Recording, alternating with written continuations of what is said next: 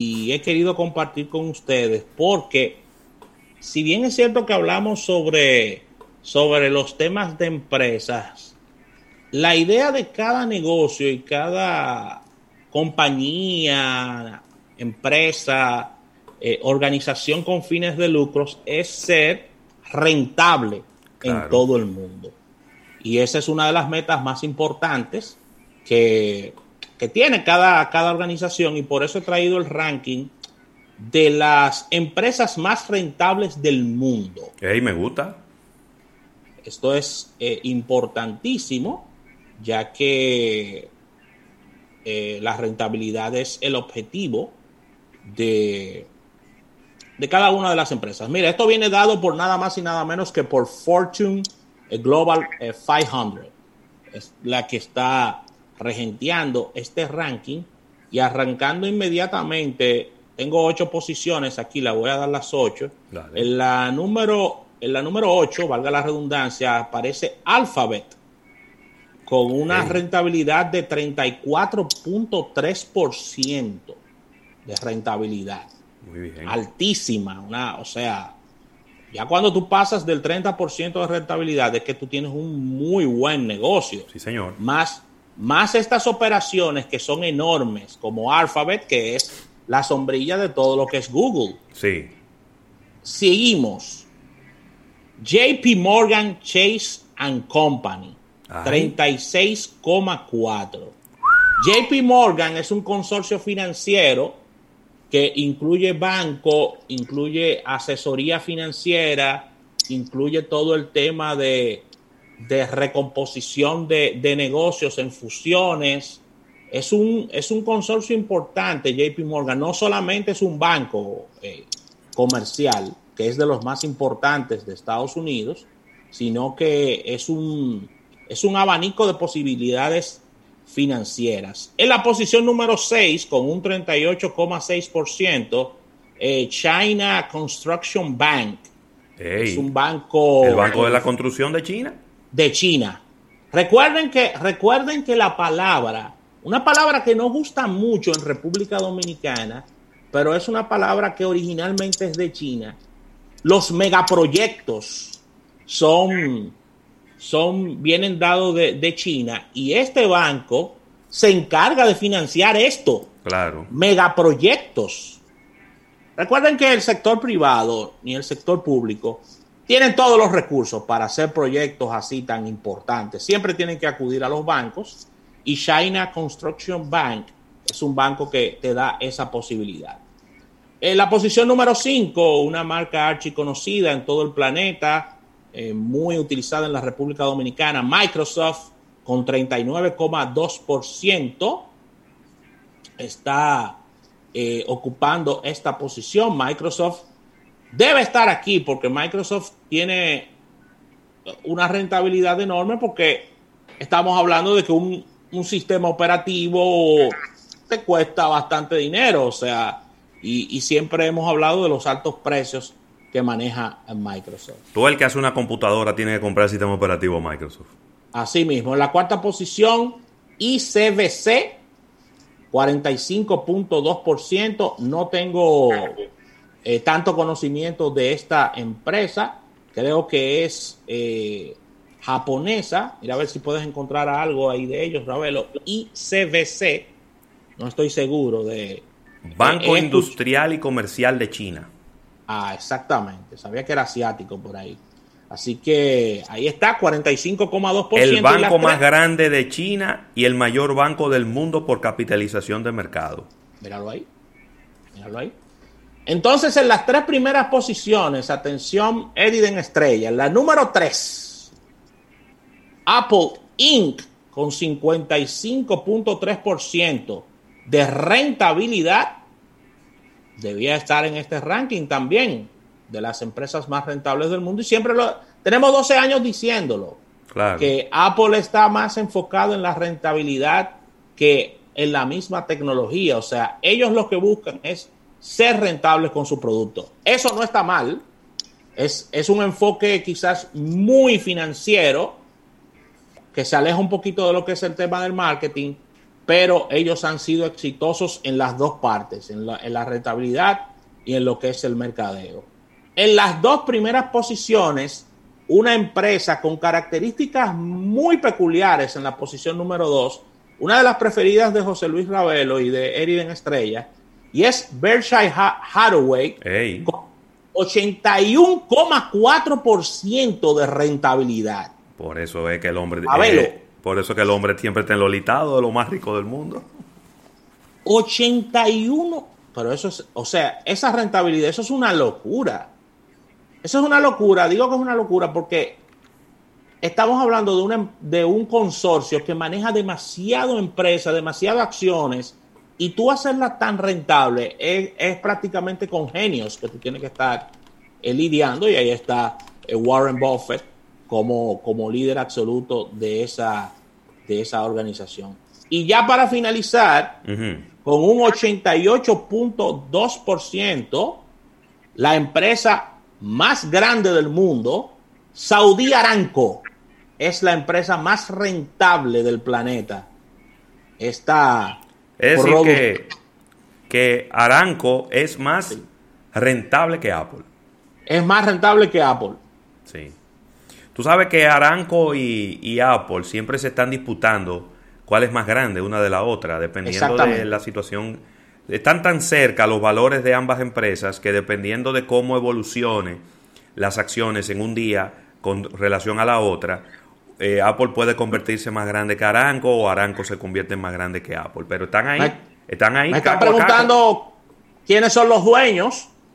Varios varios inversionistas, esto no es de una sola persona, son varios inversionistas, estamos hablando de muchos miles de millones, señores, y, y, la contabilidad de es por minutos, porque es que eh, es el, es el petróleo que se produce, o sea, así que funciona, o sea, ¿cuánto producimos?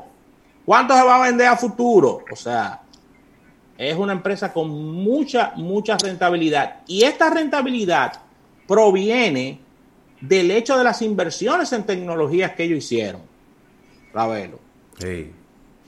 Ellos invirtieron mucho en tecnología para hacer eso, para ser sumamente rentables y que cada vez sea más barato para ellos producir el petróleo. Claro, extraer el petróleo y, y procesarlo.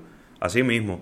Ahora, independientemente de que hay muchos inversionistas, que claro está, el dinero más grande ahí es el de la corona, Rafael, de la corona saudí.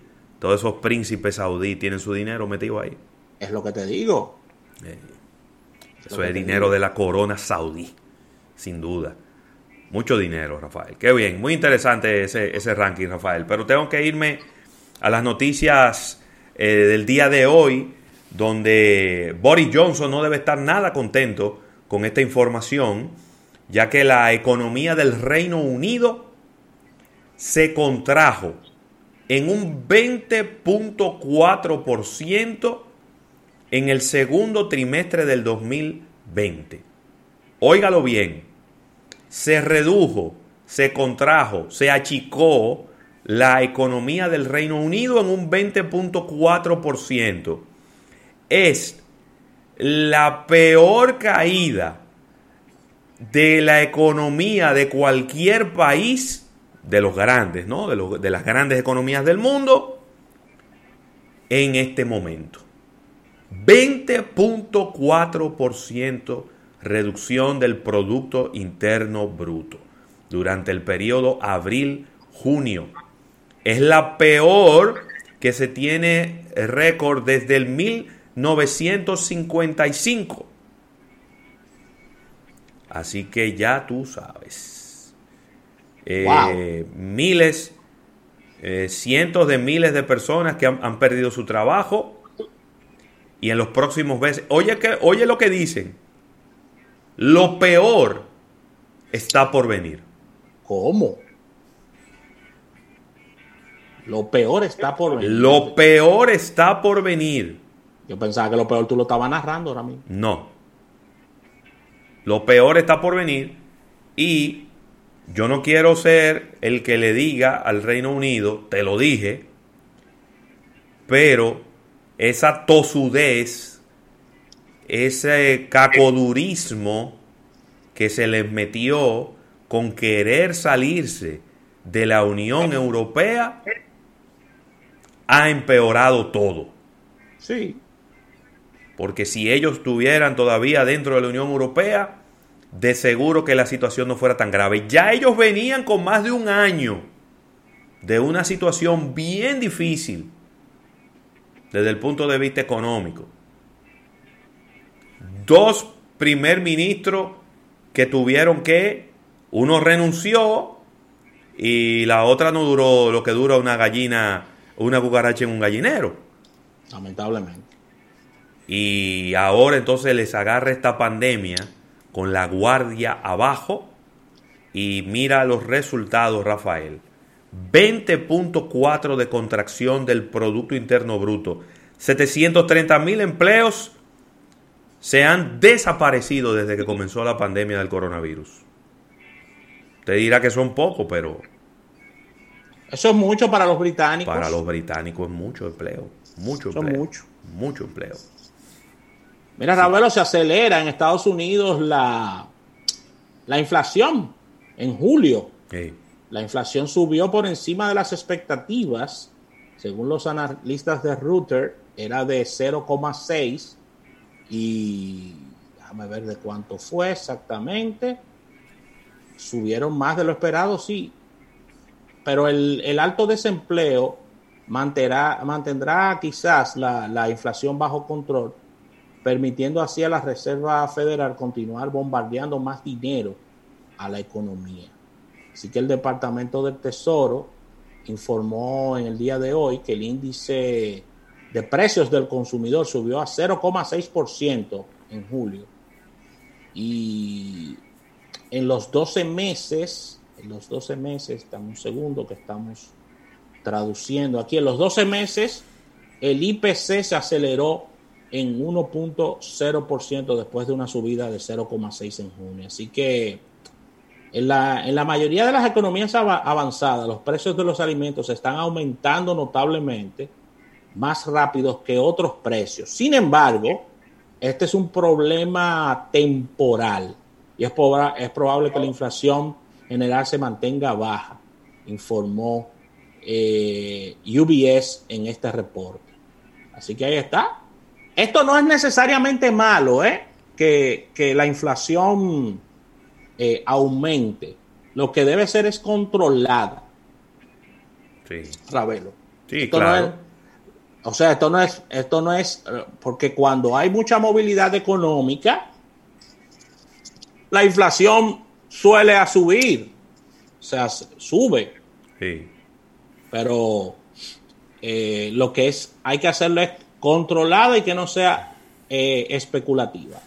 problema es, y quizá pudiéramos eh, profundizar mañana, unos precios aumentando cuando el desempleo también está aumentando y cuando la, el poder adquisitivo de las personas está reduciéndose. Ah, sí, ahí sí. Eh, se, se, multiplica, se magnifica el efecto de esa Sí, pero que hay una nota muy especial en lo que dices, porque el reporte nos indica que lo que están subiendo son los alimentos y eso da directamente en, en, el tema, porque si son otros renglones que están aumentando, eh, se aguanta, pero los alimentos, eso es, es producto de primera necesidad.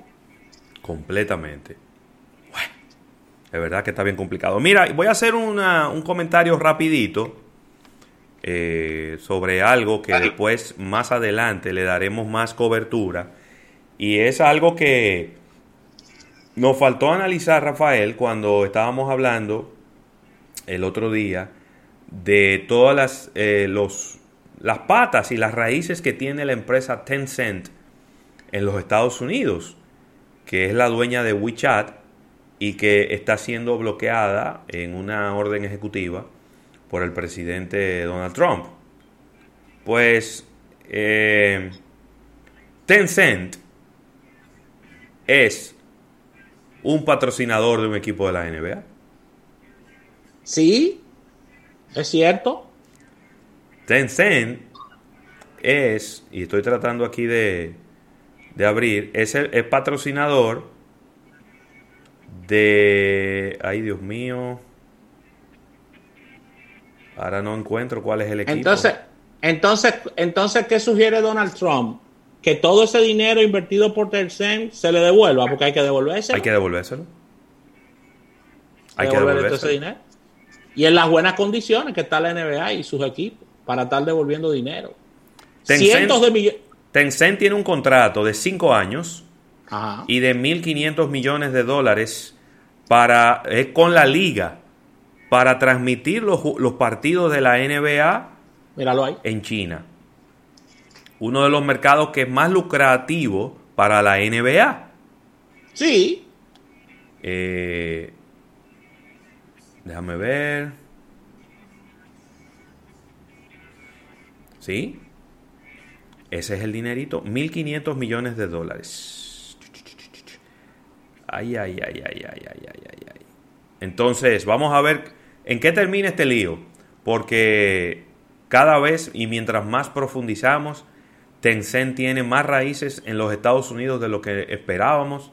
Y yo creo que no, no midió el presidente como habitualmente lo hace, ¿verdad? Que él no mide las consecuencias de, de las cosas que que dice y de, y de las decisiones que toma, cuál iba a ser el efecto que esto iba a tener a lo interno de los Estados Unidos, sin ninguna duda. Así que con esta información cerramos este capítulo bursátil del día de hoy. Ravelo, si no tienes otro, no, no. otro, otro aporte. Así que vamos a un break agradeciendo a nuestros amigos del Banco Popular. Banco Popular a tu lado siempre. Al retorno venimos con una interesante entrevista. En breve, más contenido en Almuerzo de Negocios. Para que nada te detenga y puedas continuar tus estudios, nuevo plan Internet estudiantil de Altis. Internet con velocidad de hasta 10 megas y sin contrato por solo 790 pesos. Llévate tu MIFI Altis y aprende de nuevo. Altis, hechos de vida.